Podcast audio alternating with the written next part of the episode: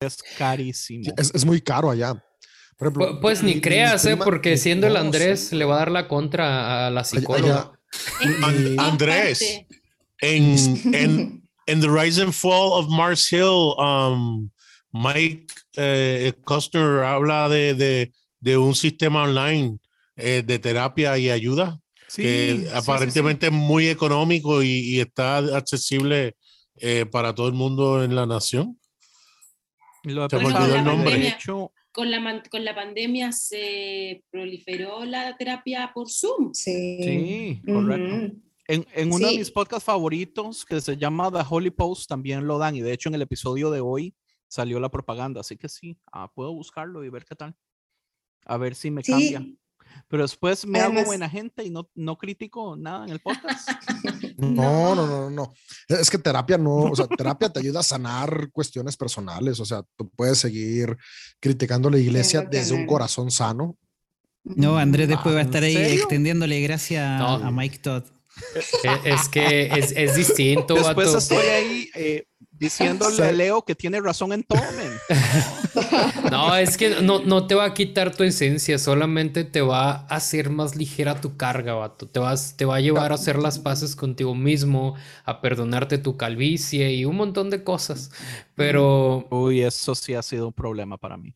No, o sea, es hacer las paces contigo misma y, y, un montón de, de, cosillas. A mí, créeme que, que me ha hecho me ha hecho transitar en un camino en el que escojo mis batallas. A veces es como de, no es necesario hacer este comentario, este, no me va a llevar a nada, es un despilfarro de mi tiempo. Y me empiezo a pensar mejor las cosas. A veces no es que quieras hablar a la gente, solamente es como, no nos va a llevar a ningún lado y solo y quiero llevarla tranquilo contigo. Tú puedes ser el criticón que tú quieras, como yo soy el pan de enojón y y me enojo y todo, pero al final el propósito es el mismo. Usted ya no se enoja. Usted ahora es un panda aburridillo. sí me enojo, pero escojo en qué no enojarme. Se enoja. Ahorita me está haciendo enojar. Dele, empecemos.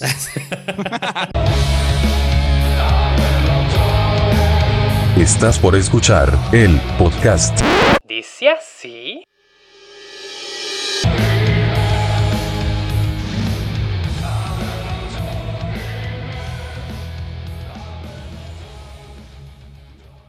Comenzamos. Estamos de regreso. Aquí en tu estudio bíblico, en tu casa, tu iglesia. Porque ahí, ahí me andan diciendo que ya dice así, lo toman como iglesia, como, como ese lugar donde van y, y analizan un poco la Biblia y a ver con qué se quedan, con, con qué mensaje espiritual y todo el conocimiento y la data y quejas y todo. Eh, quiero darte la bienvenida, qué bueno que estás aquí, me da mucho gusto, se llena mi corazón de alegría que andes por aquí. Eh, pues espero que este sea un episodio que vayas a disfrutar como los antepasados y regresamos con el tema de no compartas este episodio, no lo necesitamos, no lo hagas, no lo compartas.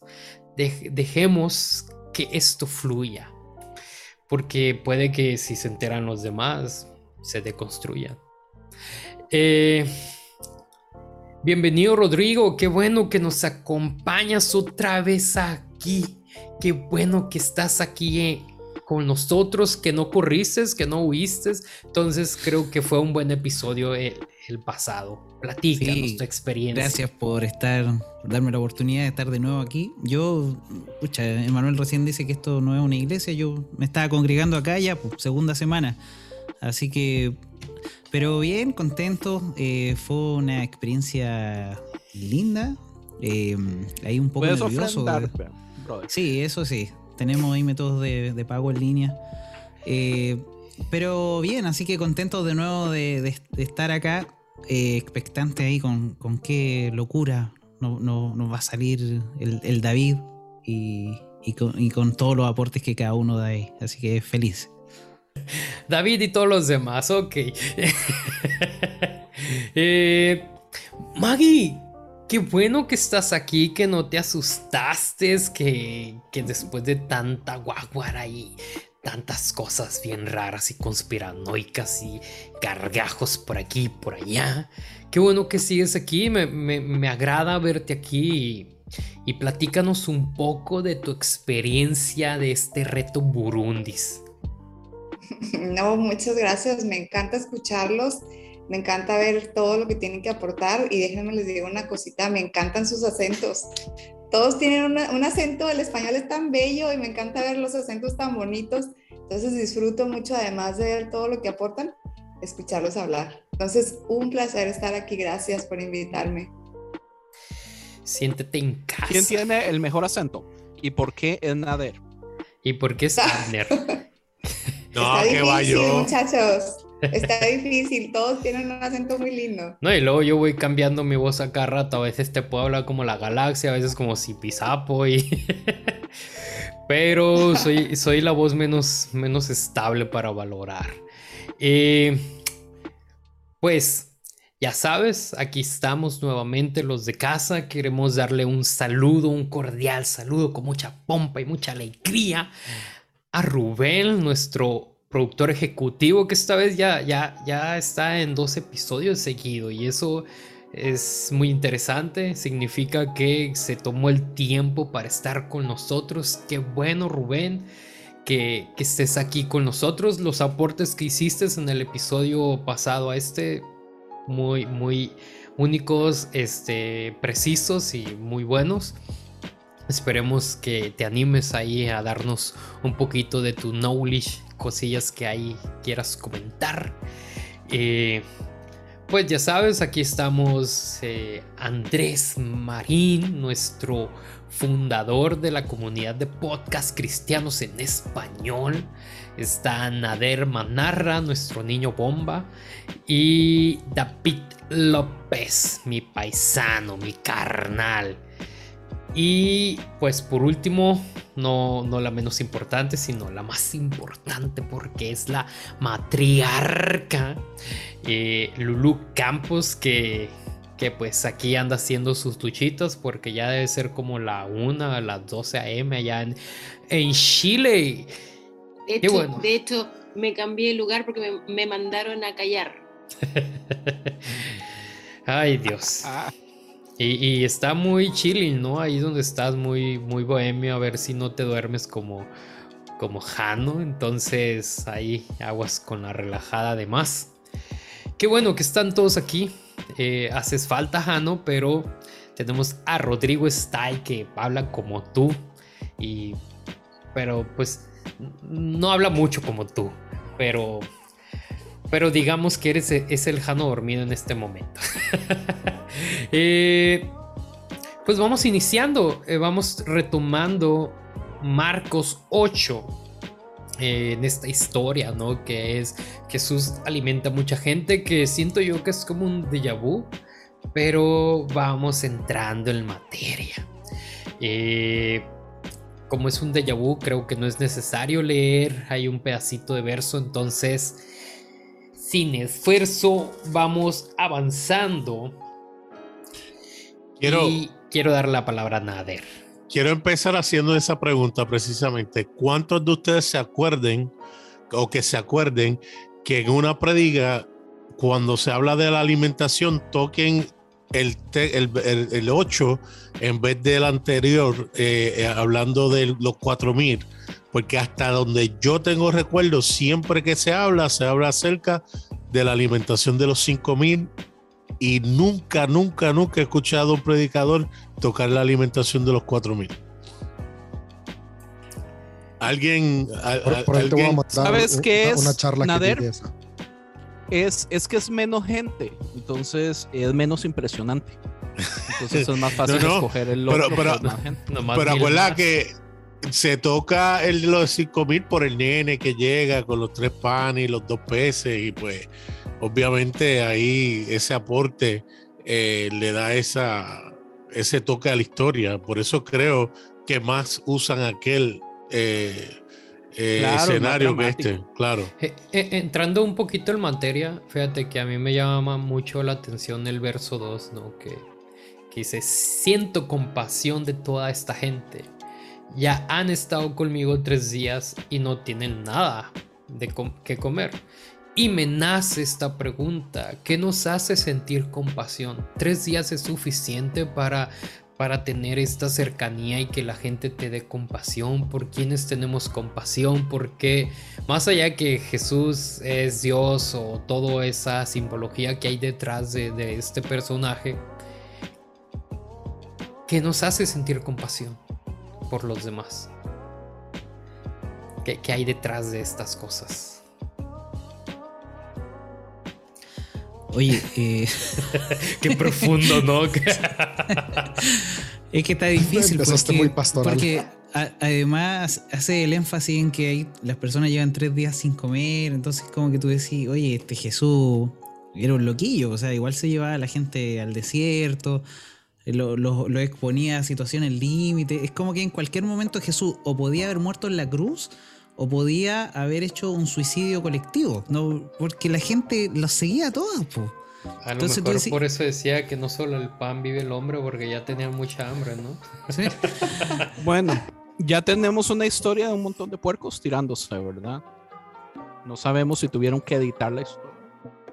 Oye, yo, creo que es súper importante eh, mencionar que esta no es la misma historia, no es una repetición de la historia, ni que Jesús está haciendo los está repitiendo el hecho, sino que hay que buscar eh, como tratar de entender lo que nos está diciendo el autor, que la primera, el primer evento de la multiplicación era una audiencia judía en una comunidad judía y esto es una comunidad gentil con gente que se supone que no, no es parte del pueblo de Dios y que Jesús está repitiendo lo mismo usando números distintos, o el autor está usando números distintos que no son cualquier número, tienen mucha significancia los números que está usando, pero para entender que el mensaje aquí es que Jesús no vino al pueblo judío exclusivamente, sino que es un mensaje, como decía David el capítulo pasado, de liberación para todos, sin importar tu raza, ni tu religión, ni tu origen, y que haya hecho lo mismo que hizo con los judíos y ahora lo está haciendo con los gentiles, que se supone que es el pueblo rechazado de los judíos, es para sacarle aplausos a Jesús. Está, está totalmente marcando la pauta y diciendo esto no es para ustedes solamente, esto es para todos. Y, y no es algo nuevo, porque la. Bueno, para el judío en particular, el, volver al desierto tenía que ver un poco con eso, con, una, con un ambiente que era para todas las naciones. De hecho, en el Sinaí se entregan las tablas de la ley porque en el concepto ya no tan manoseado, sino en el concepto más, más puro, era una ley para todos los pueblos, donde todos tenían acceso. Que después la cuestión se haya institucionalizado y los eunucos quedan afuera y, bueno, eh, pero Jesús más o menos toma como esta, este mismo patrón, eh, llevar a la gente a un punto donde todos son bienvenidos y donde originalmente incluso en la ley fue así. La invitación original era así. Entonces la reforma que después se eh, va proponiendo Isaías, como lo profetiza, eh, es más o menos así. De que ahora en el templo, dice en el templo del Señor, ahora iban a estar permitidos los eunucos, las mujeres, los extranjeros, lugares que en, que la institución había tomado un, punto o un rol totalmente protagónico y, y monopólico eh, en Jesús ahora se está cumpliendo de nuevo esto, una palabra que se iba a manifestar para todas las naciones. Así que es súper interesante ese punto de, la audiencia que, aclara Lulú. Es más, me atrevería a decir, y aquí voy a, tirar un comentario que me faltó decir en el, en el capítulo que no estuve, que la mujer gentil que le dice a Jesús, dame, hasta los perros comen de las migajas, y Jesús dice, ah, momento, entonces estoy mal en mi, en mi dicho, estoy mal en mi teología. Ella tiene razón, modifico, a tal, modifico a tal nivel mi teología que entonces acto seguido voy y multiplico los panes para esta población. Así es, sí, eso que dijiste está increíble porque justamente es parte del sentido de este relato, ¿no?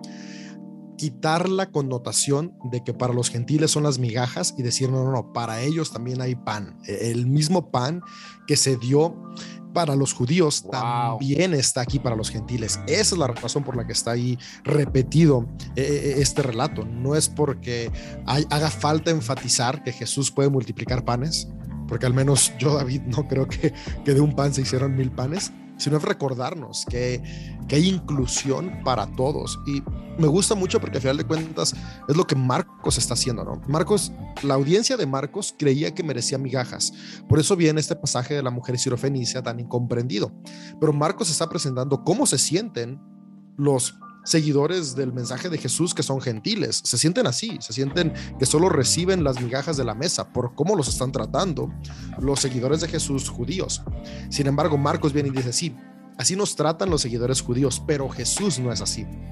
Jesús no tiene migajas para nosotros. Jesús tiene pan para cada persona sin importar su nacionalidad. Y es increíble cómo, cómo el genio que está detrás de este evangelio utiliza los números de una manera muy espectacular, ¿no? Números que comprenden estas personas para poder hablar de este mensaje. Por ejemplo, en el pasado hay 12 canastas, ah, las que quedan, porque a final de cuentas se está hablando sobre cómo a las 12 tribus que conformaban Judá e Israel se les estaba como abriendo y recordando este pacto de, conexión, ¿no? porque a final de cuentas el pan es central eh, en todas estas cuestiones ritualísticas y espirituales del área del levante mediterráneo.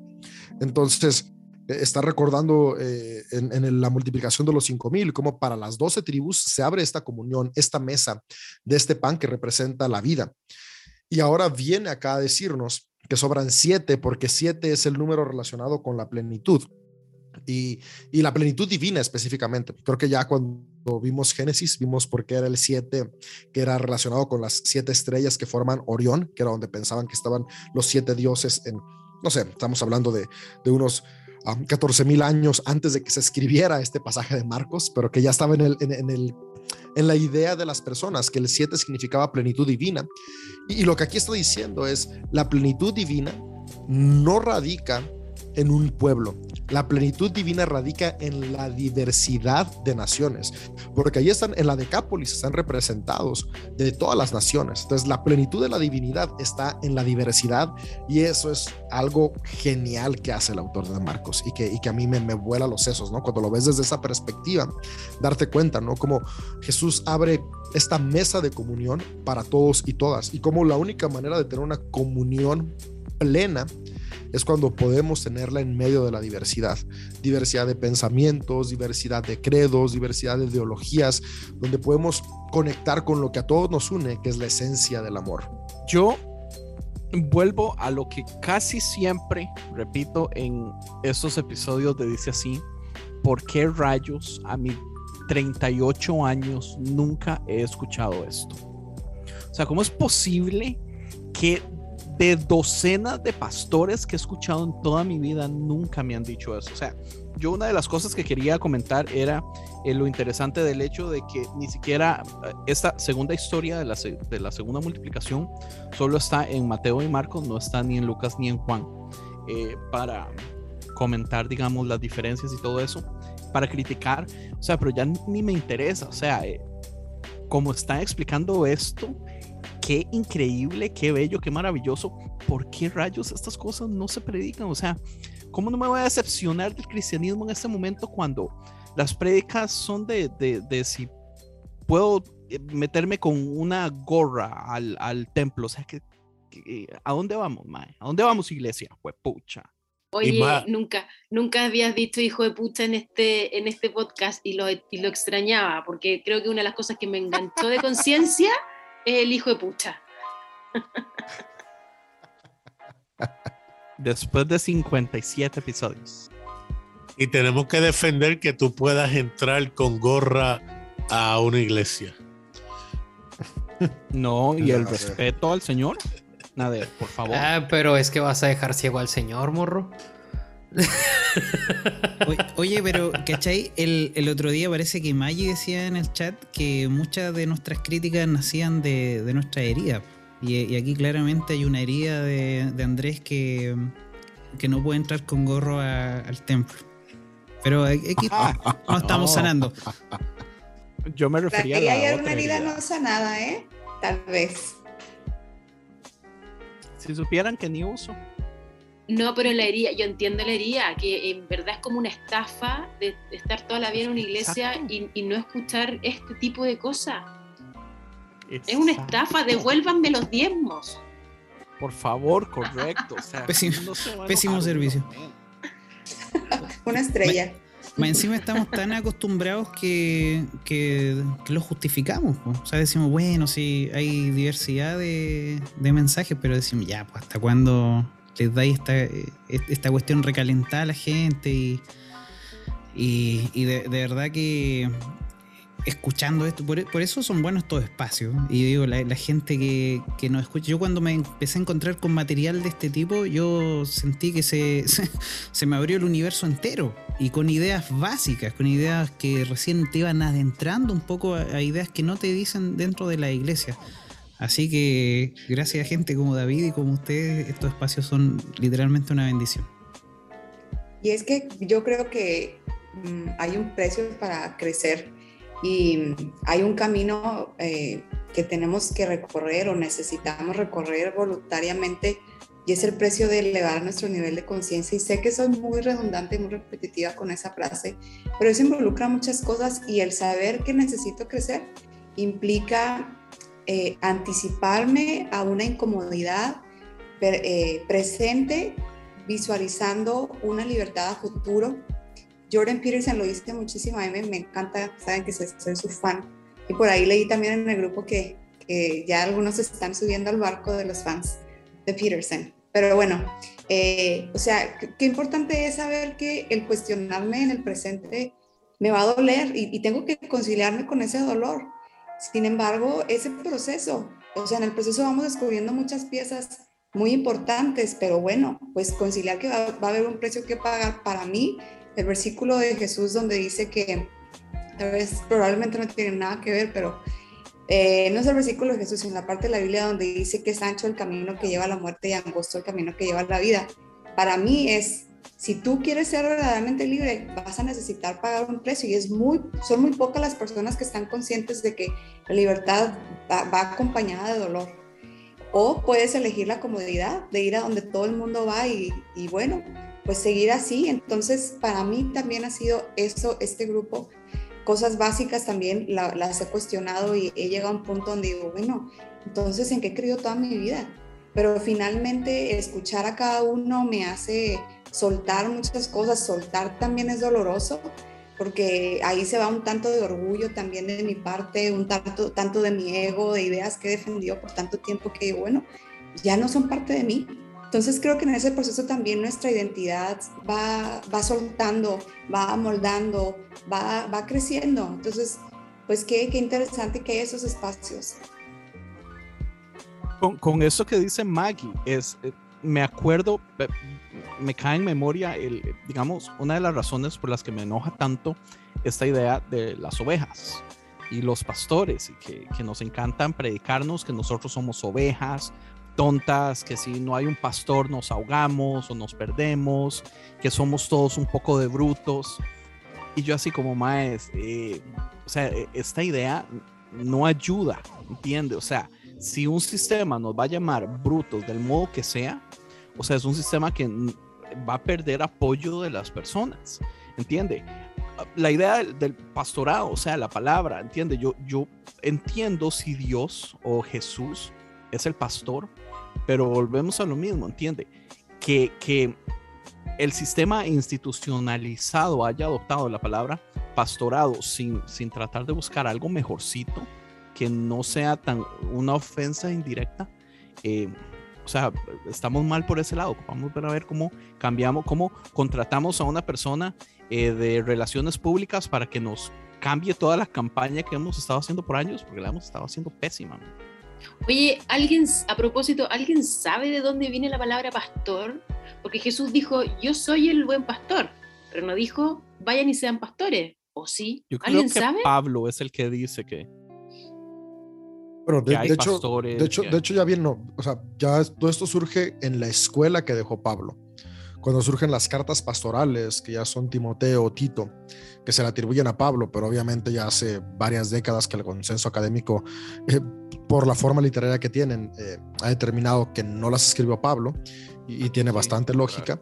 Pero es justamente aquí en esta formación de iglesia que se comienza a, utilizar terminologías como pastor, obispo, eh, estos términos ya más estructurales, ¿no? Y, la razón es porque se está buscando crear una diferenciación entre la rama de la que se está saliendo del judaísmo.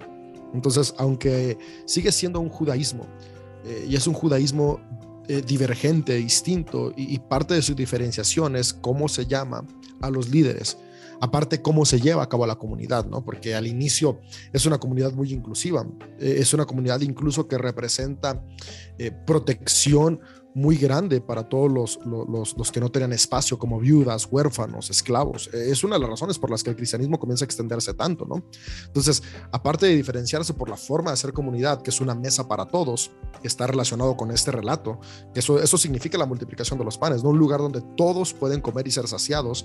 Se busca también la diferenciación con la forma en que se llama a los líderes. Entonces ya no son los rabís, ahora son los pastores y, parte de, la, de la distinta organización dentro de pastores es donde surgen los obispos y todo este rollo que, vuelvo a decir, no sé si es porque soy parte del clero, pero que lo veo bueno, pero lo que yo veo malo es cuando se olvida la función, ¿no? O sea, que la función es, es poder estar para, para recordar la misión, que es amarnos y amar a otros, y, cuando se nos olvida que, que, esa es la misión y comenzamos a utilizarlo para beneficios personales, creo que ahí es donde se pierde lo bueno de la estructura.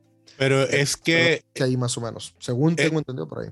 Es que yo no creo que inicialmente cuando se habla del concepto pastoral el, el, Nuevo Testamento se hace enfatizando en, en, la oveja de que es bruta o de que se hace enfatizando en lo que se hacía como pastor en esa época, que era el cuido de, algo que era apreciado para eh, eh, la comunidad, porque de la oveja salía muchas cosas eh, necesarias, ¿no? Ahora bien, ahora bien, que venga alguien, que venga alguien y empiece a hacer una traducción y inventar. Mira, aquí en Puerto Rico había un libro de un autor que se llama Quitín Silva, no sé si lo menciono y, los que eran, los que se crearon pentecostal lo conocen, pero dentro de ese libro él fue el que trajo el águila cuando se pone viejo, sube, se quita las plumas, se rompe el pico, se renueva, por un texto de renovación que, que, que, que nos renovamos como las águilas. Y cuando tú buscas la ciencia y, si en realidad el águila hace eso, no hay nada, nada, nada. No existe ni, ni, ni, en Animal Planet, ni en nada, no existe. me estás, espérate. He vivido engañada toda mi vida. Discúlpeme. Eso no existe. Eso es un invento. Es un invento. Ajá, 100%. Y nosotros no, Tacho, como dicen las escrituras, y después decimos como dicen las escrituras. Así que eso pasa, las ovejas. Momento, ¿me estás diciendo que no es real que el águila cambie su plumaje y que se rompa el pico? No, tacho, nada que ver. Solo los pericos arrancan sus, plumas, pero es porque ah, están encerrados. Oye, yo tengo, una amiga, yo tengo una amiga que dice que la iglesia la deñó tanto quemarla, que hay que ir a quemarla literalmente y ahora con esto la, la acompaño. ¿Cómo me han engañado? pero es que volvemos a lo mismo, digamos. sí, tiene razón Nadel, las ovejas eran preciadas en aquel tiempo, pero también eran preciadas porque tenían un beneficio económico. ¿Entiendes? Las ovejas le daban leche, le daban carne. ¿Cuál es la diferencia, Era un negocio. Ah. Brother, la diferencia es que una oveja no se sienta a comer con su pastor. Una oveja no tiene un campo en la mesa que eso es... No, o sea, ¿cuál es la diferencia? También hay un bien adquisitivo, ya seas un borrego. Pues por supuesto, en ese tiempo la oveja es oveja, ¿verdad? Porque el diezmo y el mantener la iglesia. Y, espérate, espérate, pero la oveja, la oveja no come en la mesa con su pastor, pero el pastor a lo mejor se sentaba en una piedra al lado de las ovejas les amenizaba, Les, tocaba la flauta. Cuando estaba, cuando estaba en el campo. Está, no sé, Nader, yo siento que estás estirando mucho. Pues morro, tú no estuviste ah, yo, yo, estoy estirando mucho. ¿ah? de las ovejas. No, no, no, estoy estableciendo Yo trabajé con perros y yo trabajé con caballos en granjas y todo, y uno quiere mucho a los animales y todo, pero también, o sea, uno trabajar tanto con ellos, hay cierto punto donde uno los trata como animales, ¿entiende? claro. No, brother, no, no sé, no, no, a mí no. Sí, sí, no, hay manera de tratar humanamente a los animales, güey. Yo entiendo. Salvo que tengas un pequeño perrijo, pues bueno, quién sabe. Ah, pero, pero cuando, cuando, lo estás, cuando lo estás escuchando que va a vomitar, ahí vas para que vomite afuera o cosillas así. Oye, igual yo creo que no, hay que, no hay que tomarse diferencia. Un perrito haciendo ovejas o 300 Miren, estoy preocupado porque creo que dejé a Lulu. ah, ¿era en serio? Yo creí que era. Que era Vea la cara de Lulu. oh, Dios. Perdóname. ¿Qué he hecho? Vamos a seguir. Luego. Yo creo que no hay que tomarse tan, disculpa, tan, tan a pecho la cuestión de las ovejas, porque finalmente era el ejemplo que tenían a la mano nomás. Claro, eso iba. Muy bien. se te aparece pues una serpiente, la serpiente un día es mala, el otro día es símbolo de, sanidad. Era lo que tenían a la mano nomás. Entiendo, entiendo en su tiempo, pero estamos en el 2022, ¿verdad? O sea, y, seguimos no solo romantizando la idea, sino que la institución y las prédicas y todo se basan en esta idea de que las ovejas estúpidas no pueden solas, por eso Pues, ¿qué decimos ahora, Andrés? Siguen utilizando el ejemplo de cuando se te meten al tráfico en predicación, güey. ¿Tú crees que no van a seguir utilizando un, un par de ovejas y borregos y cuánta cosa? Andrés, ¿qué, ¿qué, qué, ejemplo usamos ahora? Que el mecánico dejó los 99 Teslas para buscar el que se fue en autopiloto solo.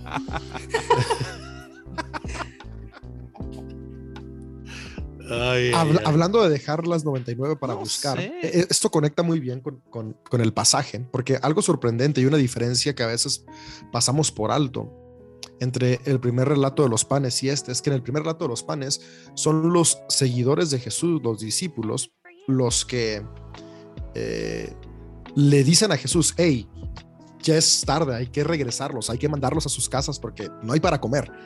Y ese, en este pasaje cambia y es Jesús el que dice que tiene compasión por ellos sin necesidad de que sus discípulos le digan que ya es hora de que coman. Y es que esto es importante porque al final de cuentas eh, muestra cómo el, judío tenía una búsqueda de saciar sus propias necesidades. O sea, sí era muy generoso, pero con ellos mismos. Sí buscaba el bienestar, pero de ellos mismos. Era muy, muy, excluyente y buscaban todo hacia adentro. Y sin embargo, viene Jesús y dice, ok, aquí con los gentiles no hace falta que me recuerden que tiene necesidad, porque tendían a ignorarla, ¿no? Es sorprendente cómo aquí de los seguidores de Jesús no nace decir, hey, ¿qué vamos a hacer con ellos? Y nace de Jesús.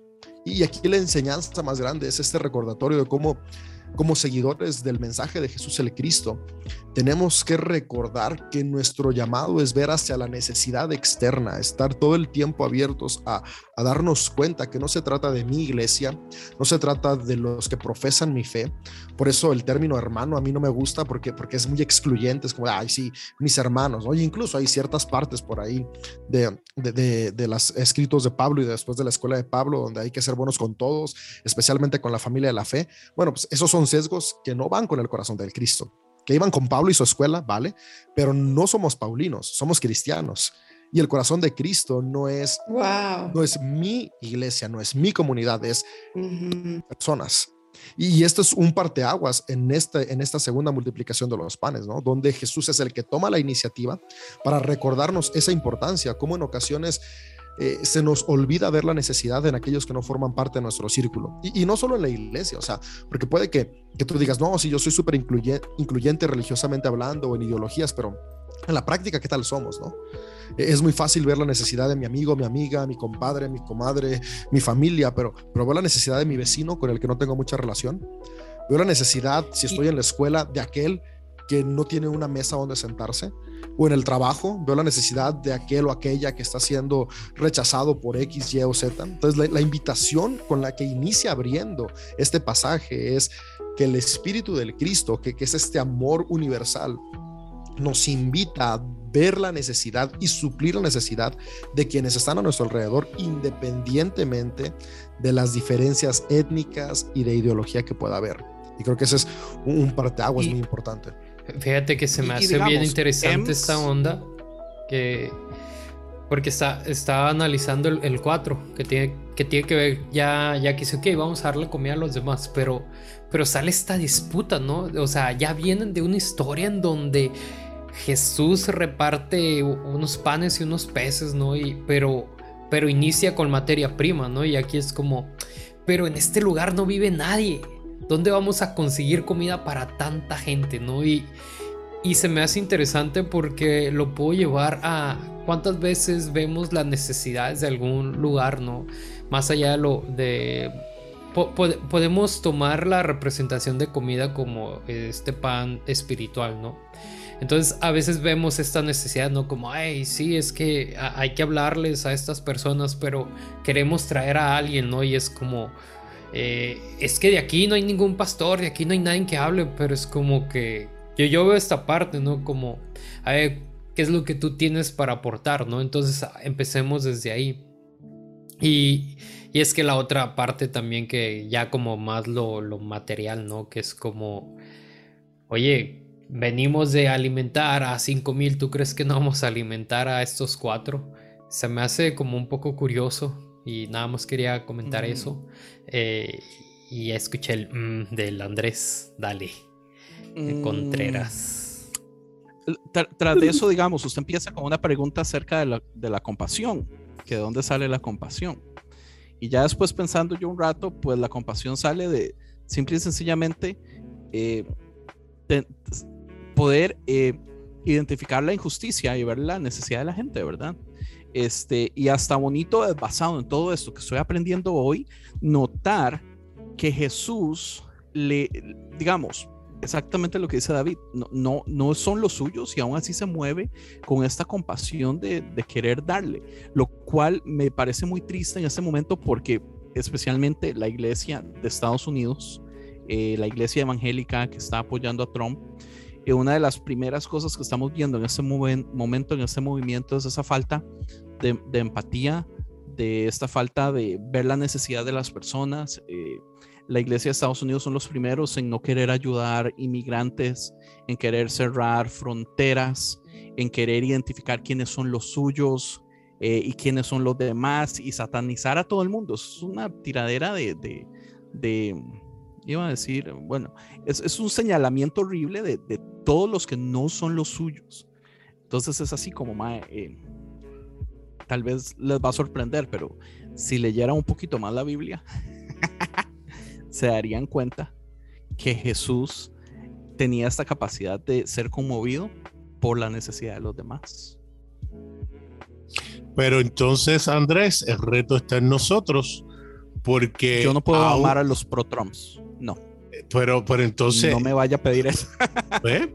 Pero entonces tenemos un problema, tenemos un problema porque si nuestro mensaje es de inclusión y decimos excluir porque estén equivocados y conste que sé que hay quienes están malintencionados dentro de ese grupo, pero hay quienes creen legítimamente lo que creen porque fue lo que le enseñaron. Precisamente Brad que escribió algo en Facebook, él dice que está luchando genuinamente por discernir cómo trabajamos para vencer el mal con el bien cuando trascender nosotros, ellos o la otredad eh, tan deshumanizante parece entrar en conflicto con la resistencia profética a los males horribles. Entonces cita Paul Young de la cabaña, que dice, el camino a seguir es hacia. La condena del otro demonizado no es hacia, tampoco lo es la complicidad silenciosa con la injusticia. Eso es abdicación impía.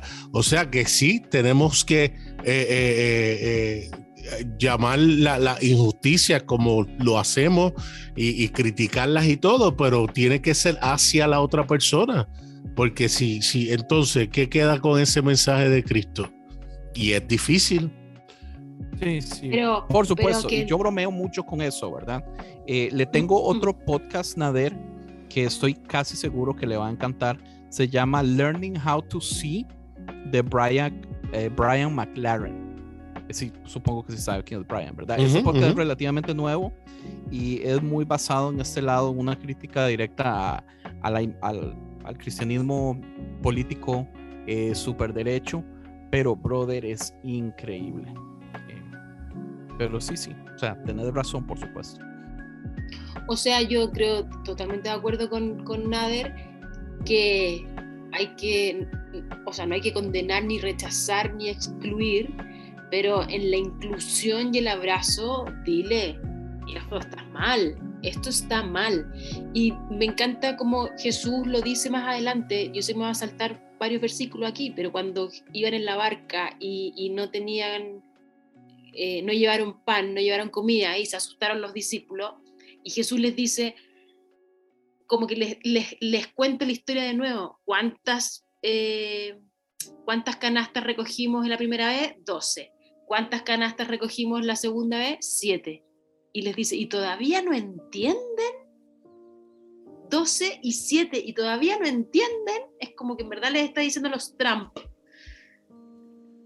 Estás leyendo la Biblia y todavía no la entiendes. Correcto.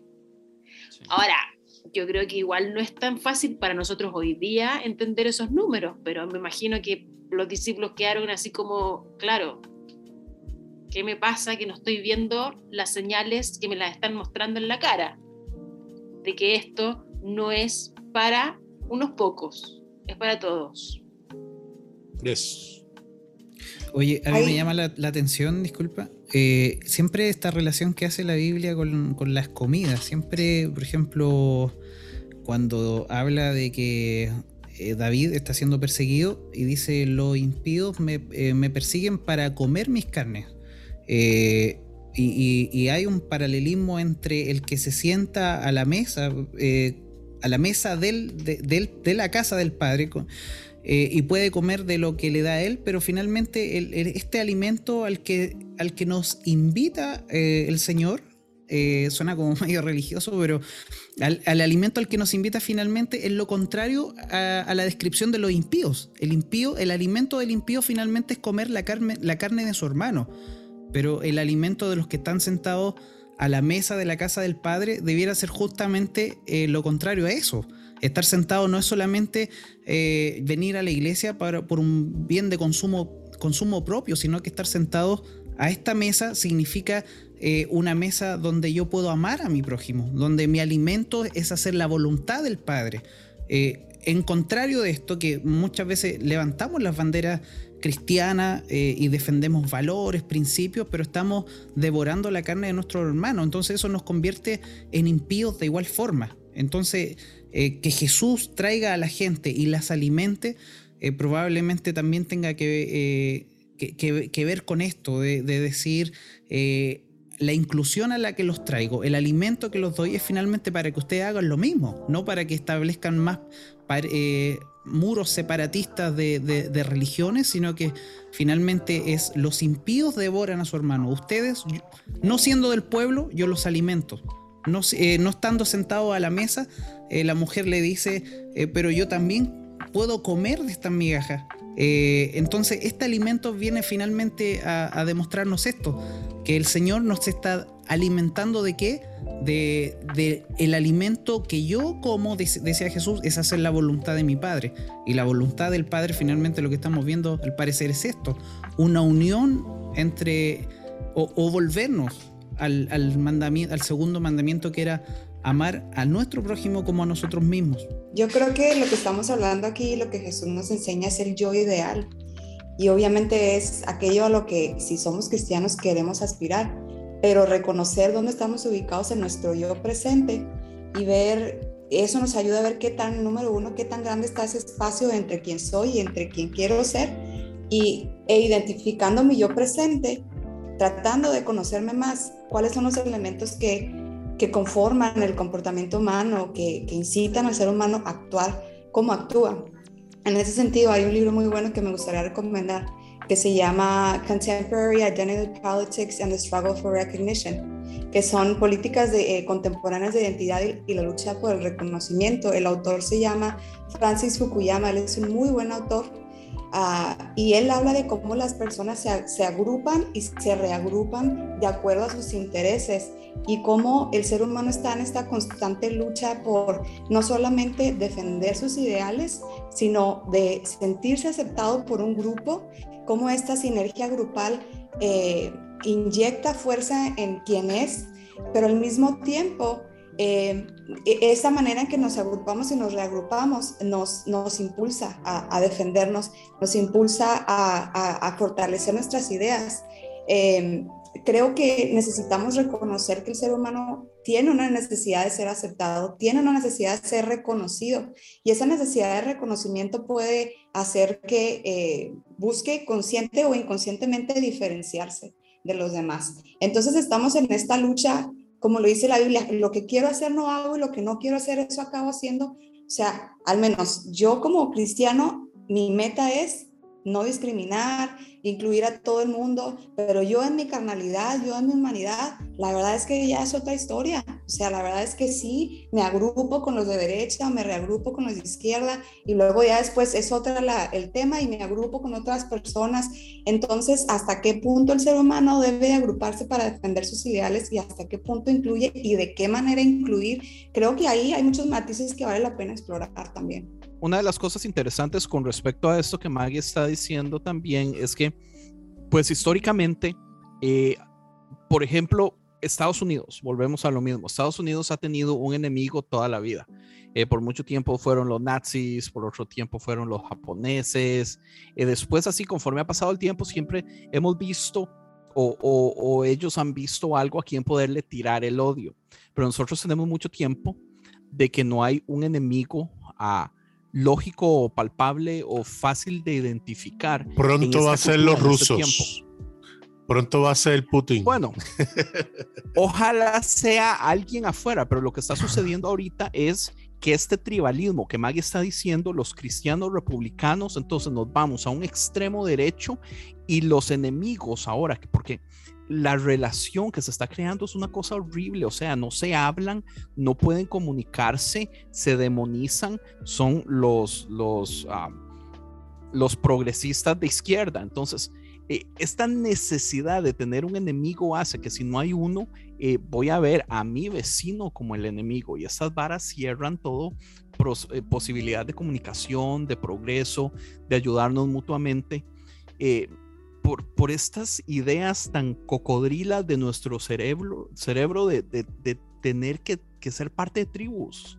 Por eso es que a mí el tribalismo me cae tan mal. es, que, eh, es que fíjate, o sea, el tribalismo por segregación es el malo, la tribu es necesaria, porque la tribu es caminar juntos, que son dos cosas que parecen lo mismo, pero no son lo mismo. Y, este pasaje de nuevo nos ayuda a, a, poder comprender por qué somos así. Y una vez más, el mensaje de Jesús el Cristo nos da herramientas para superar ese tribalismo. Y es que aquí comienza Marcos, ¿no? Hablarnos de cómo Jesús ve una necesidad. Pero al final de cuentas, cuando él dice, eh, hay que darles de comer, los seguidores de Jesús responden, ¿cómo vamos a conseguir suficiente comida si estamos en el desierto? Porque lo que ellos están viendo es la carencia. Y la mayoría de problemas que tenemos los seres humanos es que nos enfocamos en las carencias, es decir, como él carece de lo que yo pienso, entonces lo excluyo. Como él carece de las ideas que yo tengo, como él no tiene lo necesario para, entonces nos empezamos a separar de acuerdo a lo que no tenemos. Y siempre va a haber diferencias en lo que no tenemos, porque somos seres súper distintos. Y, si estamos enfocados ahí, va a haber este tribalismo, tribalismo constante, esta segregación constante. Y Jesús cambia el discurso y es, a ver, a ver, ¿por qué en lugar de estar pensando y estar enfocados en cómo vamos a conseguir suficiente, en que no hay suficiente, ¿por qué no nos enfocamos en lo que hay? Y una vez más dice, a ver, ¿cuánto pan tienen? ¿Cuánto hay? Yo creo que si nos enfocamos en lo que tenemos, sí, tenemos ideas políticas distintas, pero, pero, pero ¿cuánto amor hay en nosotros? un poquito de amor es suficiente para que podamos hacer a un lado esas ideas tribales y caminar juntos. ¿Cuánta empatía tenemos? ¿Cuánto? Porque a final de cuentas el pan representa este alimento que no perece, que da vida en el desierto. Entonces, en medio del desierto, ¿qué hay en nosotros? ¿Qué hay en mi vecino? ¿Qué hay en mi comunidad? ¿Qué hay a mi alrededor? Que nos permita ponerlo al centro para a través de una actitud proactiva multiplicarlo entre todos. Entonces, hay, un pensamiento de carencia y Jesús viene a cambiarlo por un pensamiento de abundancia y, no la abundancia que venden los coach y pastores de la prosperidad, de atrae, de creta y ahí está todo para ti. No, no, no. La abundancia de, de no se trata de cantidad, sino de valorar lo que ya está ahí. Y cuando valoramos lo que ya tenemos, cuando valoramos lo bueno que hay a nuestro alrededor, es que podemos comenzar a ver milagros de multiplicación en las distintas áreas de nuestra vida, porque el enfoque ya no está en lo que falta o en lo que nos divide, sino el enfoque está en lo que tenemos y en lo que nos une. Entonces, Jesús cambia esto y ya es algo importante, porque dice, ok, hay solamente siete panes. ¿Y, qué son siete panes? Nada, pero, pero hace algo y es que da gracias por, porque una actitud de gratitud comienza a cambiar nuestro enfoque.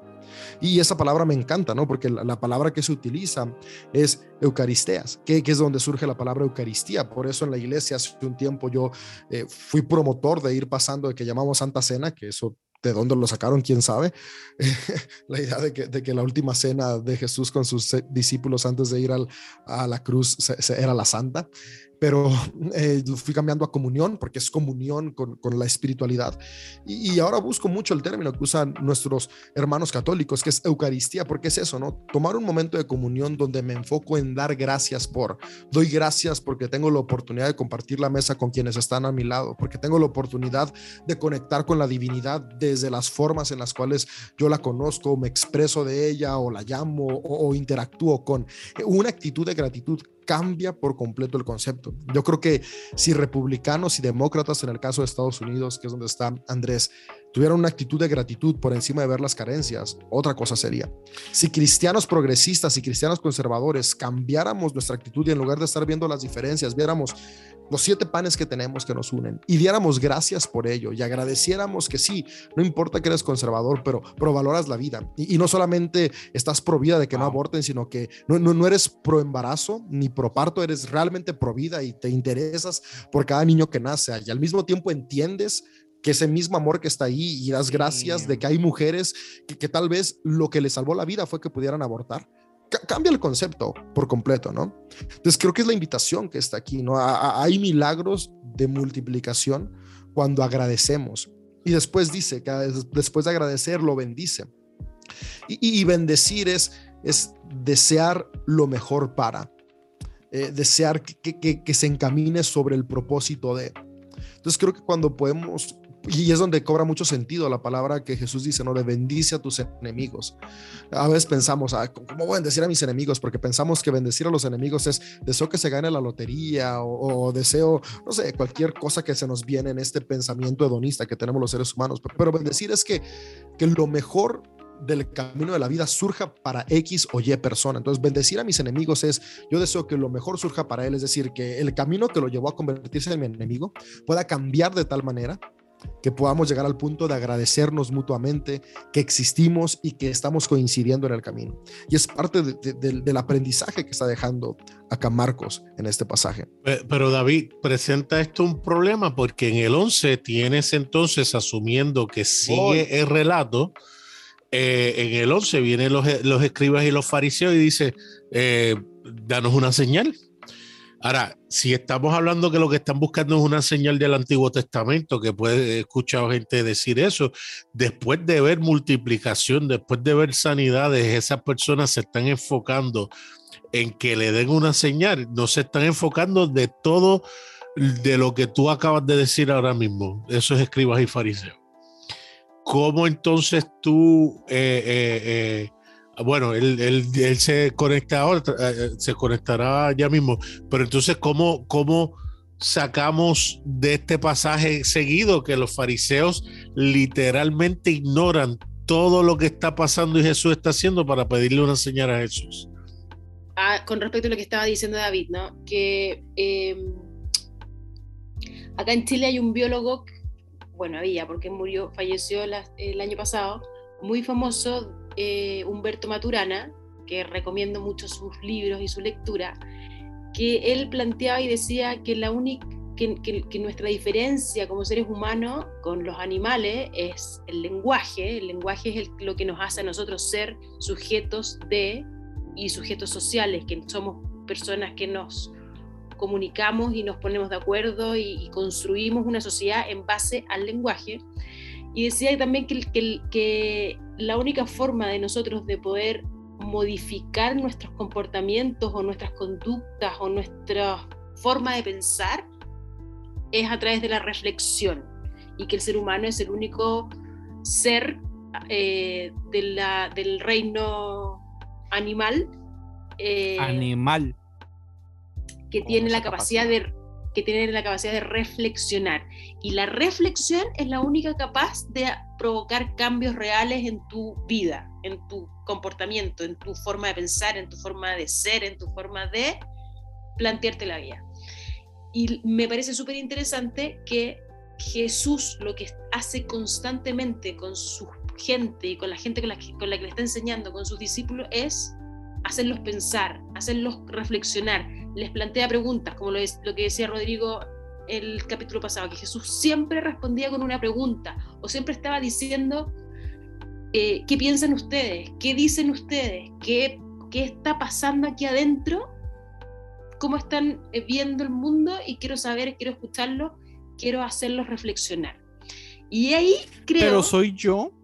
Espérame, pero ahí creo es donde hemos perdido un poco esa esencia del Cristo, de que nos transformamos en, industrias o fábricas de cristianos en vez de volver a la esencia y decir quién, quién soy, para qué estoy, qué es lo que quiero, cómo, cómo me planteo el mundo, qué, plantearme preguntas. Correcto. ¿Soy yo, Lulu? ¿O la, la, reflexión es motivada adentro de conversaciones? Digamos, usted solita. Absolutamente. es muy difícil que, que reflexione cosas, pero es cuando usted se encuentra con cosas de las cuales usted no ha pensado que motivan a llegar a ese punto. Y es cuando entras en un diálogo con un otro un otro que te plantea algo distinto y entras en el diálogo, no en, el, no en, la, en la pelea de poder por quién tiene más la razón, sino que en, el, en la escucha, en la escucha reflexiva, en la, escucha activa. Dialogante, en el... En el ¿ah? Sí, la escucha activa. En la escucha activa, exactamente. Y es lo que Jesús modeló constantemente con sus discípulos la escucha activa, la escucha que te haga pensar, que te haga replantearte. Y eso creo que nos hace falta como comunidades cristianas. Y es que, ovejas que, En la escucha activa se requiere ceder, se, requiere despojarme de lo que pienso, despojarme de lo que creo que soy, para simplemente estar en una actitud receptiva por un momento. Que si en, o sea, voy a, Jordan Peterson dice, que dice, siempre da por hecho que la otra persona que está participando tiene algo interesante que decir, aunque no lo conozcas.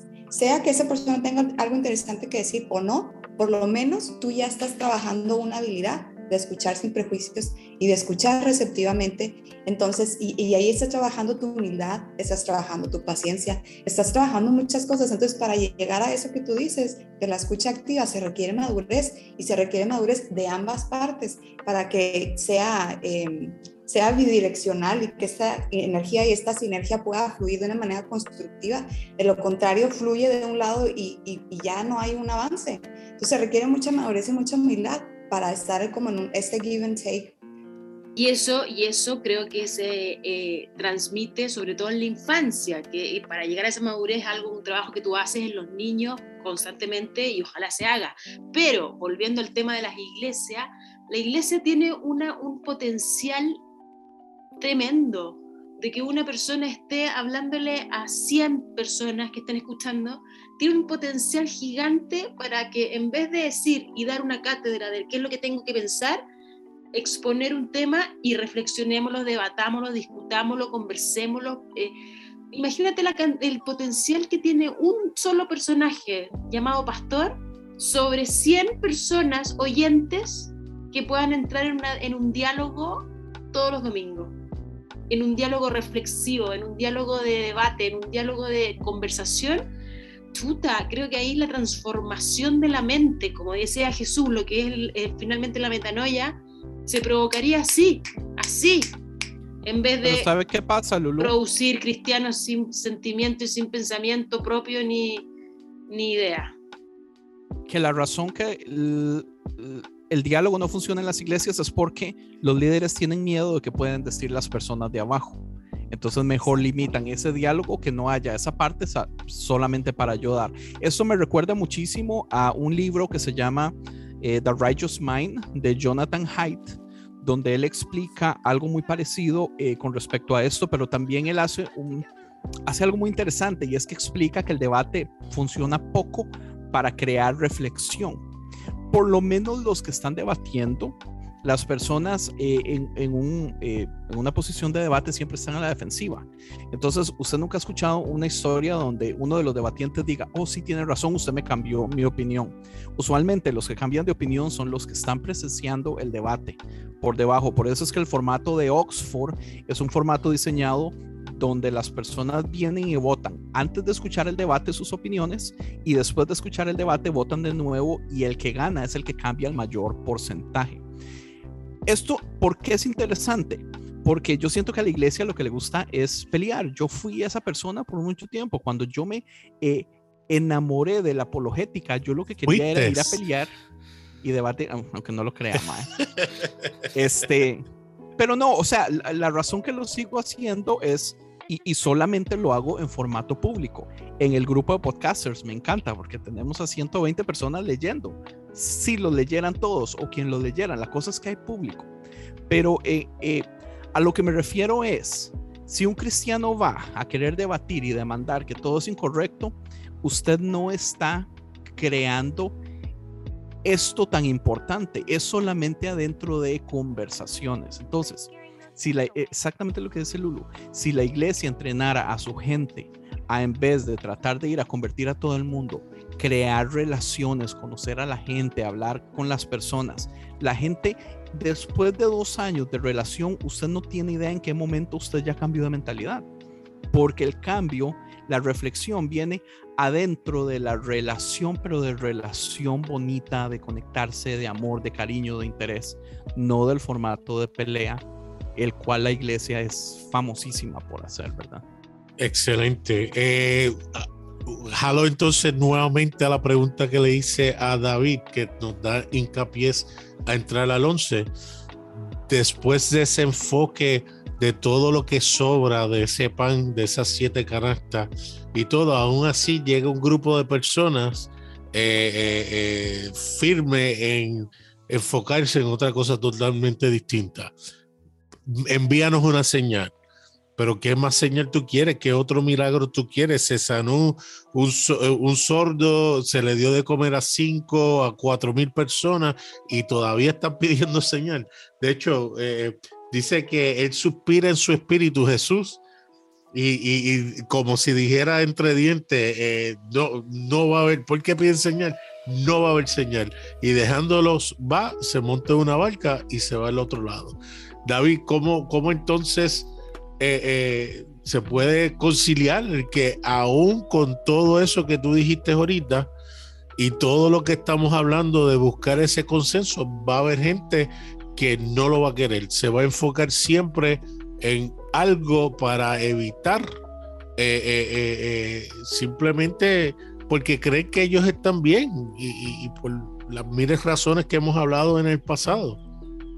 ¿Qué hacemos? Algo que yo encuentro aquí en una constante es que las religiones en general comienzan con una buena intención, pero se van desvirtuando a lo largo del tiempo y eso pasa en, todas las expresiones de espiritualidad que, han existido y seguirán existiendo, porque el ser humano tiene esta búsqueda de lo sobrenatural, porque lo sobrenatural nos exime de responsabilidad. Entonces buscamos a un ser supremo intervencionista que haga el bien que nosotros no queremos hacer. Y buscamos a un ente maligno al cual responsabilizar del mal que nosotros hacemos. Y eso lo podemos ver en todas las culturas, ¿no? Como, por, eso, por eso está esta búsqueda de lo sobrenatural, porque, porque me exime de responsabilidad, tanto del bien que tengo que hacer como del mal que ya hice. Y los fariseos es lo que le dicen, hey, que queremos una señal súper grande, porque al final de cuentas lo que ellos han visto no los ha convencido porque no tiene que ver con lo externo, sino con lo interno. Y una vez más, aquí viene, nosotros nos imaginamos la multiplicación de los panes, a un Jesús partiendo siete panes una y otra vez los mismos siete panes.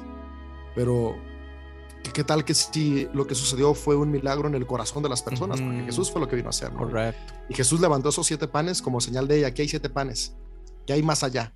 Y alguien que estaba ahí viendo dijo, ok, pues acá hay cuatro panes y acá hay otros tres y acá hay dos y acá hay uno. Y cada quien fue sacando lo que tenía y tal vez de los cuatro mil que había, eh, mil traían o ochocientos traían. Y los 800 fueron generosos con todos los que no traían. Ese fue el milagro. Que a los fariseos no les sorprendió porque ellos es como decir, ok, ya vimos aquí que la gente se hizo compasiva, pero eso qué? Aquí queremos algo que sorprenda. Wow. Eso sigue pasando en nuestros días, ¿no? vamos a las comunidades religiosas y es, es, que, es que si no zambalaqueas, si no te tiras, si no profetizan y no llueve oro del cielo, pues no.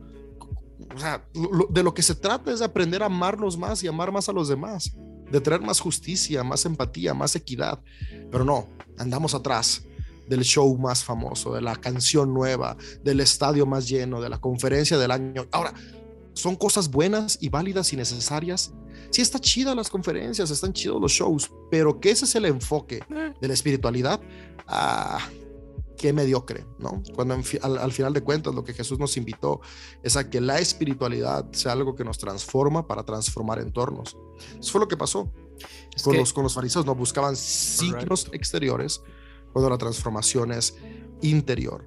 Volvemos al tópico del episodio pasado, de, de esta parte íntima, porque fíjate, está bien chido este 12 que dice que está molesto, ¿no? Y dice, ¿por qué siempre piden ustedes una señal? Les aseguro que no se les dará ninguna porque él sabía que él pudiera duplicarse a sí mismo o, hacer que apareciera la luna de una, qué sé yo, ¿no? algún poder metafísico que hemos visto en algunas películas de Marvel pero él sabía que ellos iban a encontrar un pero. ¿Por qué? Porque no estaban en una búsqueda de él, no estaban en búsqueda de su persona, solamente querían satisfacer a sí mismos, ¿no? Como de, pues su saciedad, ¿no? A la, vez de, conocimiento, no sé, algo de, su ego, ¿no? Sí, o, o, también lo llevo a este plano, ¿no? ¿Qué tal que Jesús no podía dividirse en dos? También. ¿Qué tal que Jesús no podía desaparecer y no podía hacer nada sobrenatural? O sea, ¿qué tal que es lo más probable que no podía hacerlo? Otros hoy desde ¿Saben toda la teología que nos ha vendido pensamos que sí, pero, pero ¿qué tal que no? Al final de cuentas esto no desvalida el mensaje que él vino a enseñar. Porque él no vino a, él, ni siquiera vino a decirnos que él era Dios. E, eso, e, eso lo dijeron personas décadas después de su muerte. Porque al final de cuentas era algo necesario para poder perpetuar el mensaje tan increíble que él vino a decirnos. O sea, él, vino a decirnos básicamente que la vía para transformar entornos es el amor y no el egoísmo. Que la vía es la comunidad inclusiva y no el imperio excluyente. Y, al final de cuentas, e, eso es lo que chocaba a, los fariseos. No, no, no, no, no. Es que nosotros queremos acá algo, algo externo, algo de farmaya. Y, y, lo increíble de este pasaje es que, al final de cuentas, Jesús tenía una audiencia de cuatro mil hombres. Cuatro mil hombres eran más que suficientes para que en el entorno en el cual él se movía, la cantidad de gente que habitaba en ese momento, Jesús pudiera comenzar su reino, un reino humano y terrenal. Y al final de cuentas vemos a un Jesús que se ve en una barca, porque es un Jesús que no vino a buscar seguir perpetuando el imperio y que se dice bien fácil, pero la verdad es un reto enorme para mí, porque a mí el imperio me atrae un buen. Pero cuando recuerdo las enseñanzas de Jesús el Cristo, es como, ah, cada vez que el imperio quiera venir a presentarme la oportunidad de abrazarlo, es momento de agarrar la barca y irnos. De, hecho, uno de mis pastores, porque yo tengo varios en la vida, la verdad, pero uno de mis pastores, eh, que es el pastor de mis papás, él cuando ya empieza a ver que la comunidad ya, ya, o sea, que ya en la comunidad hay suficientes elementos para que de ahí salgan predicadores y lo que sea, ellos se van, ellos empoderan lo que sea y y ellos se van a otro lugar. Ya sea iniciar un proyecto nuevo, pero es como que e, e, él sabe que lo único que está haciendo es limitar a los demás a seguir creciendo. Entonces se van, pues. Y eso se me hace bien chido, pues sí. Y te, o sea, fíjate, es que, es que sigo como eclipsado con este, este punto de la señal milagrosa porque como dices, ¿no? ¿Cuántos estamos buscando estos eventos místicos, ¿no? Para, para tener como la razón de la fe. Y, y se me viene esta frase, vato, que dice que no todo lo que brilla es oro. ¿Cuántas veces no fuimos a estos eventos rabasaicos y a la semana estamos igual que siempre, ¿no? o al día o al rato, ¿no? Por, porque fuimos a buscar un, placebo de un evento y yo no digo que Dios no se mueva por medio de ahí, porque el que tiene hambre encuentra, pero el que solamente no, no quiere absorber su responsabilidad espiritual, solamente va a obtener un placebo, va a ser víctima de, una psicosis colectiva, ¿no? Y, y, se, y se me hace bien chido esto, que, que el milagro va a empezar cuando nos comencemos a acercar a Él, ¿no? Y, y de una u otra manera, porque los milagros que comenzaron a suceder en mi vida no es que intencionalmente yo me acerqué a Dios, sino me acerqué a personas que ellos se acercaban a Dios. O sea, su, fe fue la que me nutrió, ¿no? Su, su, devoción fue la que me fue inspirando, su amor a mi persona y todo eso. Yo, yo era un pinche morro alcohólico, drogo, que quería autodestruirse a sí mismo, ¿no? Y, y me topé con personas que a pesar de mi condición me amaban, ¿no? Y se me hace bien chido esto, ¿no? Que, que, mira, yo llegué a mis 24 años harto de ir a un, a un, un, corazón, a este tipo de eventos y luego regresaba a mi casa y, güey, todo sigue igual. Pero porque yo desde mi intimidad ni me había acercado, o sea, yo quería encontrar respuestas divinas cuando nunca había abierto la Biblia, cuando nunca ni me había tenido la intención de buscar a Dios en lo íntimo, ¿sabes? Pero, pero en la intimidad, con personas que tenían intimidad con Dios, fui absorbiendo esas cosas y dije, ok, esto está chido, esto me agrada. Y les digo, o sea, me, encanta esta parte, ¿no? Como que, es que lo que estás buscando, así tal cual como lo estás buscando, no lo vas a encontrar porque no es el propósito. Mi propósito no es que me veas como este Dios de oro, ¿no? Es como quita, quita estos conceptos erróneos que tienes del mensaje para que logres verme a mí. No sé, así me, deja a mí.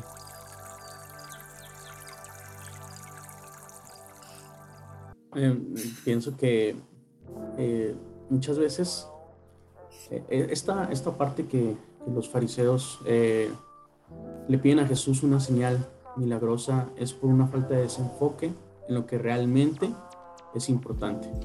Porque muchas veces pedimos a Dios cosas para nuestra vida, para saciar lo que, lo que hay en nuestro, en nuestro interior, cuando la mayoría de las veces estoy seguro de que ya están ya están esas cosas en, nuestro entorno, porque no estamos acostumbrados a buscar a Dios en lo cotidiano, sino estamos acostumbrados a seguir señales, a, ser impresionados, porque nos libera una descarga de adrenalina, nos libera muchas sustancias que, que nos ayudan a sentirnos, a, sentir placer.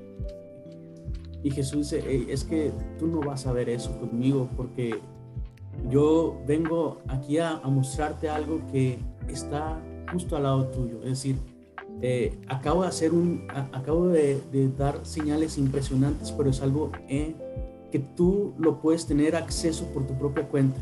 Si compras el pan, compras el pescado, y es por tu propia cuenta.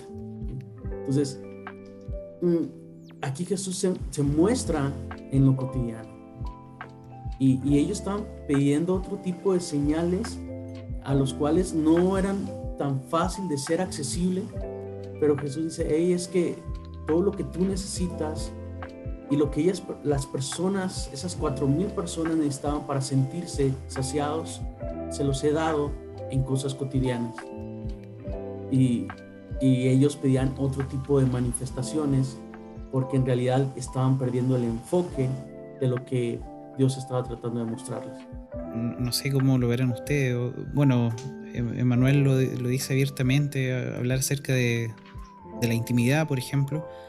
Eh, pero el, primer mandamiento que habla acerca de amar al Señor, yo cuando lo llevo al Salmo 23 que dice el Señor es mi pastor, nada me faltará, como lo tenemos nosotros traducido, eh, yo no lo entiendo así como, eh, como que el Señor tiene todo y me va a suplir de todo, sino que lo entiendo así como, si el Señor es mi pastor, yo no quiero nada. Eh, en otras palabras, fuera de él no quiero nada. Eh, cuando vemos que los fariseos están pidiendo una señal externa, están hablando de, necesidades del, corazón que quizás tienen que ver con, nuestra vanidad, con, nuestros propios deseos o búsquedas de, cualquier tipo. Eh, pero cuando está el. Cuando, se describe este saciar de Dios, o, Jesús lo muestra así, como Él alimenta a la multitud, ya sea un, mero ejemplo o sea literal, estamos hablando de un punto en el que cuando nosotros estamos siendo saciados, ya no necesitamos esas señales. Si en, un punto nosotros logramos conectar, eh, como, lo dice David, con, la divinidad, con la fuerza universal, o si lo tenemos personificado en, en Cristo Jesús, eh, cuando nosotros logramos dar con, ese punto de conexión, eh, hay un punto en el que ya no necesitamos esos estímulos externos. Y creo que lamentablemente estamos eh, o hemos perpetuado ese sistema en que estamos estimulando a la gente con las luces, lo estamos, que está bien, está perfecto, pero no es el punto que estás haciendo la necesidad de, de la humanidad. Eh, estás haciendo quizás a nuestro grupito, a nuestra tribu, estás, estás haciendo a los que se visten como nosotros, estás haciendo a cierta área muy mínima de la sociedad, que somos nosotros los evangélicos, pero no es el, punto en el desierto donde, donde todos realmente se sienten eh, incluidos y pueden encontrar ese punto de, de, conexión con Dios. O sea, la gente hoy día va a la iglesia, pega una mirada y se da cuenta que que hay un negocio redondo, se pega una mirada y se dan cuenta que hay muchas estrategias de manipulación. Eh, quizás nos falta salir un poco de, todos, esos, de todos esos, esos estímulos externos, perdón, para poder eh, volver a examinarnos y decir en qué punto yo necesito volver a conectarme para, para que esto sea, vuelva a ser el todo del hombre. Eh, quizás ya, ya no lo, quizás los que están aquí no lo ven tan así, pero cuando, cuando el salmista dice, si el Señor es mi pastor, fuera de eso yo no quiero nada. No, es que simplemente mi papá es rico y me va a suplir de todo, es, que simplemente fuera de esto ya no necesito nada más. Eh, la nueva traducción viviente me fascina como lo dice. Si el Señor es mi pastor, tengo todo cuanto necesito. Ya lo tengo. Yo aquí peco de yo aquí peco de si, ocupar más. A mí, uy, me es, no sé, me es eh, sí suena muy bien y entiendo que debería ser así, pero mi nivel de satisfacción es muchísimo más alto. Entonces a mí como si como que me queda un poquito corto. Yo no sé si será pero, un decir eso. También Dios está preparado para eso. ¿Cómo no, no, no, no, no, entendí? Que él sí necesita tocar las llagas de Jesús para creer que Jesús. Ah, tú sí necesitas la, tú sí necesitas oh, la señal milagrosa. No, no es que necesito la señal, es que. Eh, ¿Cómo le explico? Es que del modo como sea, se nos ha dado a entender, eh, y, y, tal vez como lo dice Rodrigo, y sí, o sea, y está bien, o sea, solamente eh, qué sé yo, el amor, la presencia, el conocerlo, eh, la idea, pero es que mucho de esto yo siento que viene de, ideas er, erróneas, ¿verdad? Por mucho tiempo se nos dijo, eh, el cielo, ¿verdad? La meta es el cielo, pero ¿qué sucede cuando yo ya dejo de, de creer en el cielo, man? ¿Entiendes? Si yo ya no creo en el cielo, esta promesa no es suficiente para mí, entonces yo, yo, ocupo, yo ocupo más. Eh, muchas de estas cosas. Pero es que no creo que, eso riñe con, con, esa realidad en tu vida de tú experimentar esa presencia como lo haces y a la misma vez eh, desear unas cosas para ti, para los tuyos, ¿sabes? Sí, Pero sí, y digamos, yo me refiero mucho como a, como este misticismo del que, del que David nos ha enseñado bastante. O sea, yo, yo no quiero quedarme solo con la idea de lo que se me enseñó. O sea, yo ocupo más y más incluye más conocimiento, por eso leo, por eso escucho podcasts, por eso aprendo, porque si fuera simple y sencillamente quedarme con cuatro evangelios que me hablan de Jesús, o sea, para mí eso no es suficiente, yo ocupo más. Eh, entonces, e, ese es el problema, o sea, yo no estoy esperando milagros, pero, pero también si el milagro de los cuatro mil fue a ellos, eh, ahora yo quiero experimentar algo yo, ¿verdad? O, para los míos o para los nuestros o algo que me dé un poquito más. Es que ni siquiera sé cómo explicarlo. es que eh, mira, sorry. ahí va esta parte, ¿no? O sea, porque al final de cuentas, desde mi, desde mi experiencia, experimentamos lo divino cuando permitimos que nuestro potencial fluya, porque al final de, al final de cuentas lo, divino radica en cada ser humano.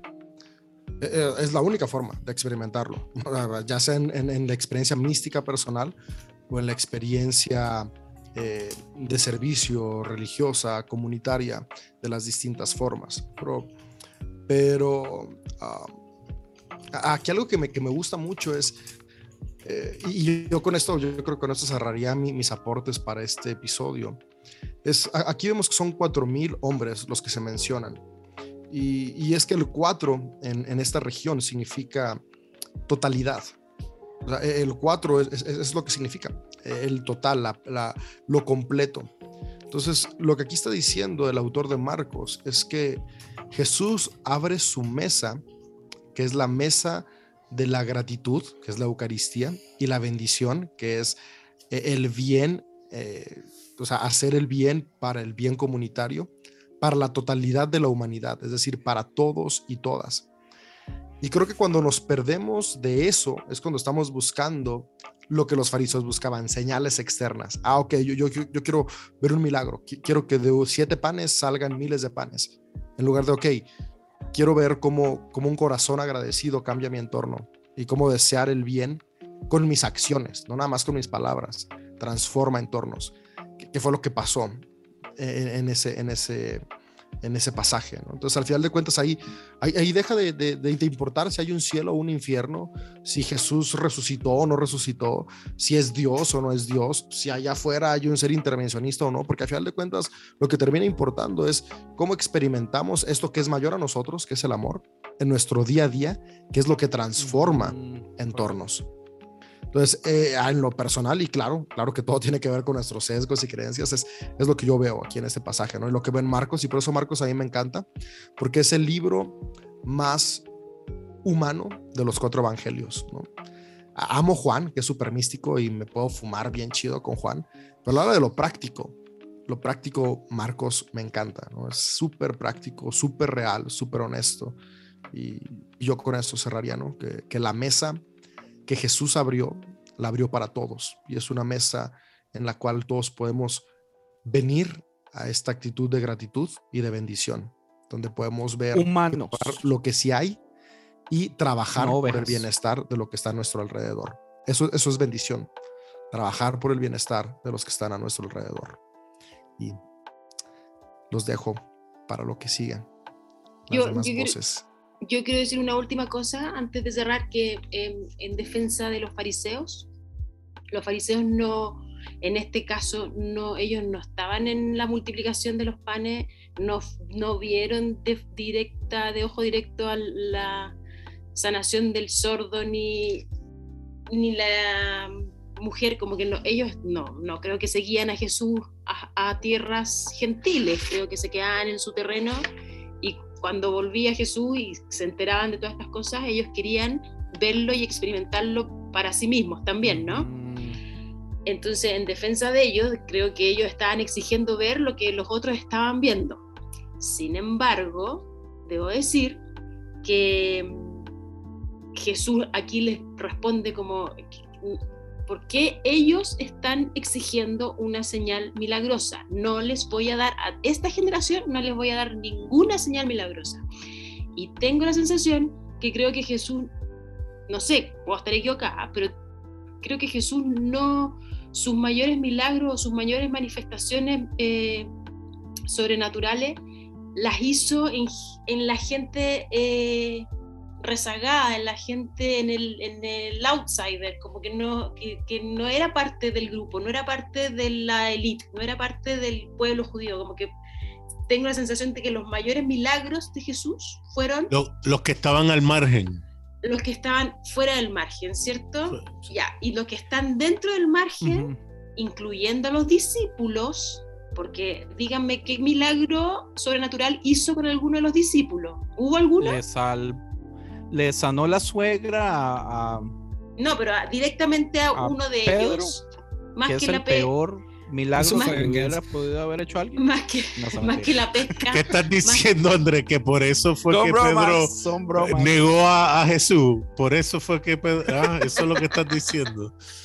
Oiga, pero es que Lulu tiene mucha razón. Pero lo que quiero decir es que hoy día nosotros somos esos fariseos que somos de, estamos dentro del círculo y no deberíamos pedir milagros ni señales, sino que la señal más fuerte es el cambio de pensamiento. Y que si el que no tiene idea de Jesús, ni del Cristo, ni de Dios, necesita una señal, vale que la tenga. Pero nosotros, ¿qué más señal que el cambio de forma de pensar y de sentir y de actuar con el otro? Creo que esa debería ser la única máxima muestra que necesitamos. Y creo que ese es el mensaje de Jesús, como que no, no me sigan por los señales, no me, que no me, no me hagan famoso por los milagros, sino que escuchen las palabras que estoy diciendo y, traten de cambiar su forma de pensar. Eso creo. Muy, yo, yo para terminar, en, en, apoyo a Lulu, no sé si ustedes han notado que en Marcos Jesús es medio repugnantico, right? A veces se comporta como medio aso. Eh, eh, yo siento que esta es una situación, porque en, como en tres o cuatro versículos se encabrona y, tira todo y vámonos y es así como, mae, o sea, por favor, ¿dónde está el amor de Jesús que nos han predicado por mucho tiempo? Eh, es interesante porque es el contraste, como dice David, del lado más humano y todo eso, pero es el otro contraste que ha criticado muchísima gente por mucho tiempo de Marcos y la razón por la que Marcos no se leía por años es porque este Jesús no tiene mucha lógica. O sea, la imagen de un Jesús comparado a los otros tres evangelios el, Jesús respondía, el Jesús retaba, el Jesús eh, era inteligente en sus respuestas y estaba jugando juegos mentales con la gente. En este Marcos, Jesús parece berrinchudito y se anda encabronando y cosas así. Entonces me es muy interesante eso. No me deja, no, no me molesta para nada tampoco que Jesús fuera así. pues te identificas más con él. Eh, pues me identifico demasiado con este Jesús. Usted no tiene. Vamos Vamos obteniendo los comentarios finales. Maggie, algo que quisieras agregar por último. Sí, que hablando del agradecimiento, ahorita mencionaba David, hablaba de eso. Y a mí algo que me, me impresiona mucho es cómo los, los sobrevivientes del holocausto nos ilustran cómo el agradecimiento tiene la capacidad y la facultad de convertir una desgracia tan fuerte, tan traumatizante, en, en hacer de cenizas vida entonces la gratitud definitivamente es algo que nos puede transformar lo peor que nos puede pasar en lo mejor que nos puede pasar en el sentido de aprendizaje. Entonces, pues qué, qué bonito que David lo mencionó. Gracias por invitarme. De nuevo, lo disfruté mucho. Disfruté mucho estar con ustedes. Qué, bueno. Eh, a, nosotros también agradecemos que estés aquí aportando tus, tus, tu sapiencia y todas sus experiencias. Sí, Maggie, muchas gracias. Muchas gracias por estar y por tus grandes comentarios. No, gracias a ustedes. Grande, grande colega. Rodrigo, tenerte acá. ¿algo que quisieras aportar para ya cerrar? Bueno, no, solo, solo dar gracias. Yo creo que aprendí mucho estos dos episodios. Eh, de verdad que cada aporte que da cada persona aquí es maravilloso. Eh, así que nada, eso, solo esperamos encontrarnos sentados a esa mesa, eh, una mesa donde podamos mirarnos a la cara y, ser honestos eh, con, nuestras dudas, con, nuestras contradicciones. Hoy día siento que tengo más, más preguntas que, respuestas, pero siento que un camino que nos va llevando a, a más luz finalmente. Porque es, sin esas dudas no, podríamos encontrar esas respuestas que andamos buscando. Así que eh, creo que estamos sentados en, esa mesa donde estamos encontrando algo muy maravilloso que es finalmente ver la cara de nuestros hermanos. Correctamente. No ovejas. Y, estamos encontrando eso, el rostro de nuestros hermanos. Eh, veíamos solo el rostro de superhéroe arriba del púlpito por muchos años. Eh, y la gente demandaba señales de eso, que el superhéroe supliera esa función.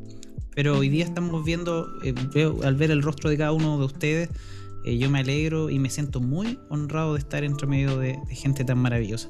Así que eso. Ay, no las vamos a creer.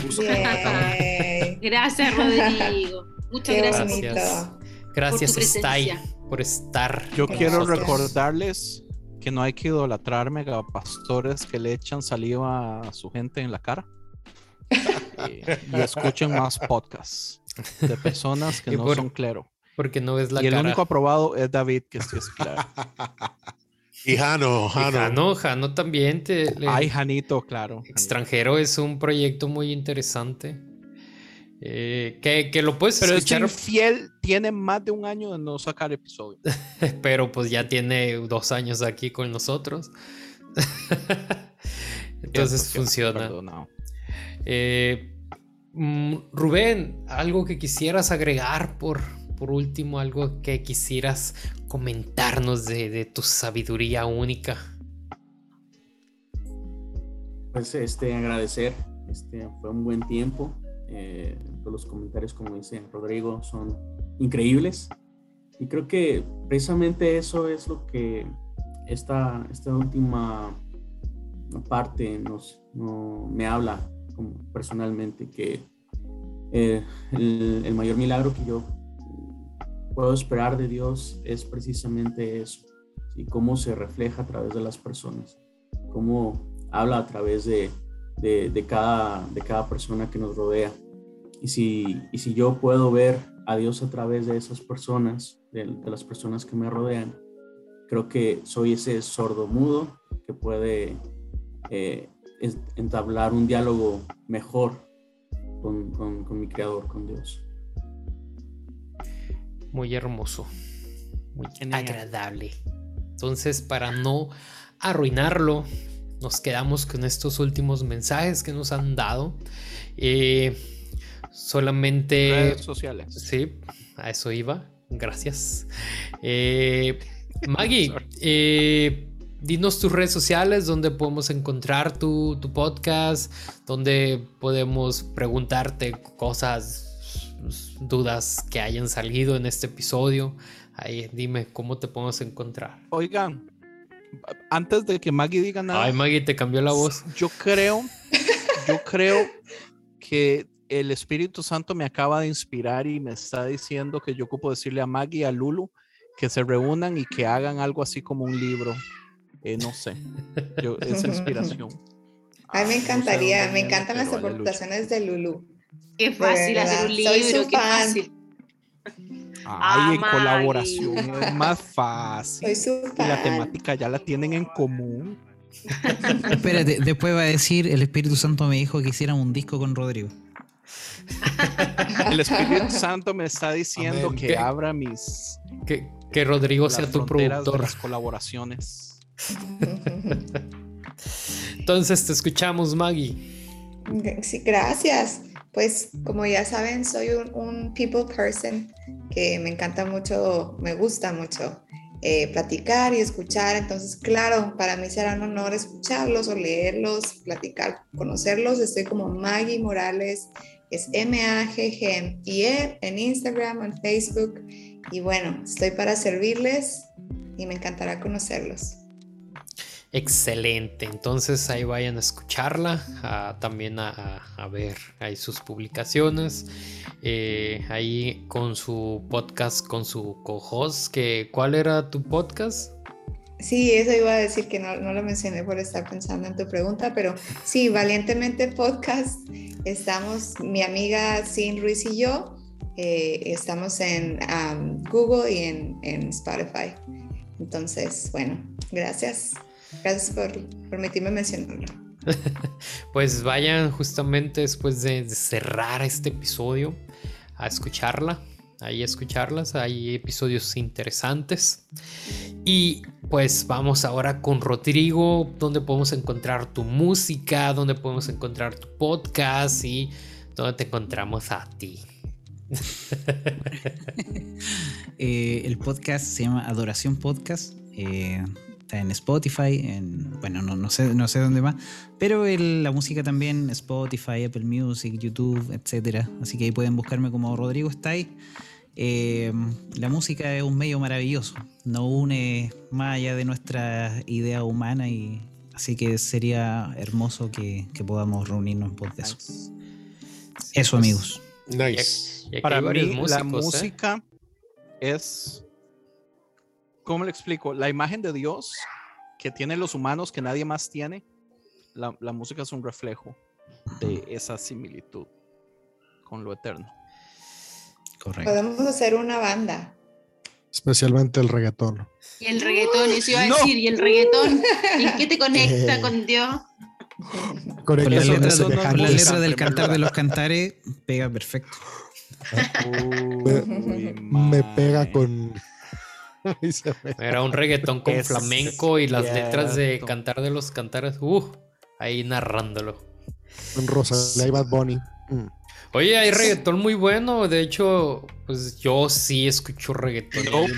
Hay, un, reggaetón que, está fusionado con, con gitano.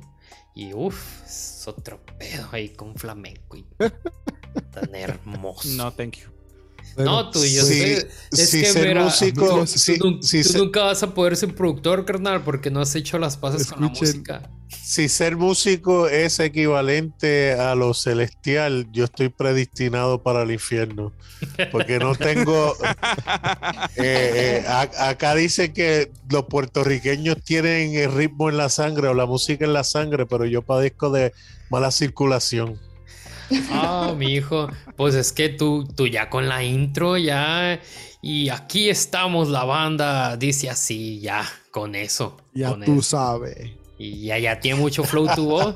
Dice así.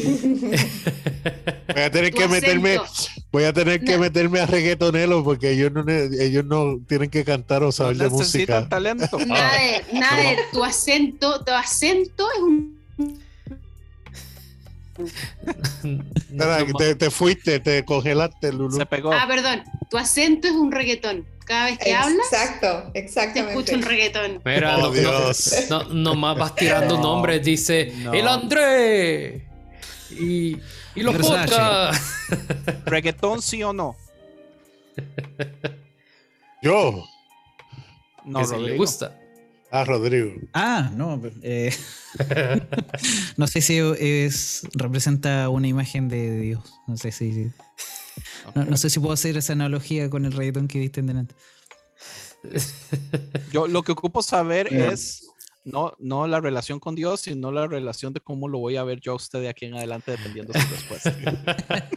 la, verdad que, la verdad que nunca he sido muy amigo de la música bailable en general. Los músicos en general de repente somos bien fome, fomeques para eso. No condeno a la gente que le gusta, la admiro de hecho. Pero yo soy bien fomeque para eso. Métanse a, bailes, métanse a clases de baile de salón, sus esposas se lo van a agradecer. Sí, mi Voy a citar un, post de, de, Memelas que dice: eh, Parrea hasta el suelo hasta que le, hasta que le machaques la cabeza al diablo. lo vi. ok. Ay, Dios mío. Pues qué buen cierre de episodio. Este, qué bueno que estuvieron aquí, familia. Allá ando desmadrando aquí el estudio. Qué bueno que estuvieron aquí con nosotros. Eh, tengan un muy buen provecho, que disfruten a su familia. Y pues no me queda otra cosa más que decirles que yo soy M. Cárdenas y Dios los bendiga, sean felices y pues a darle con sabor. Namaste. Hasta la próxima. Esto fue una producción de podcast cristianos en español.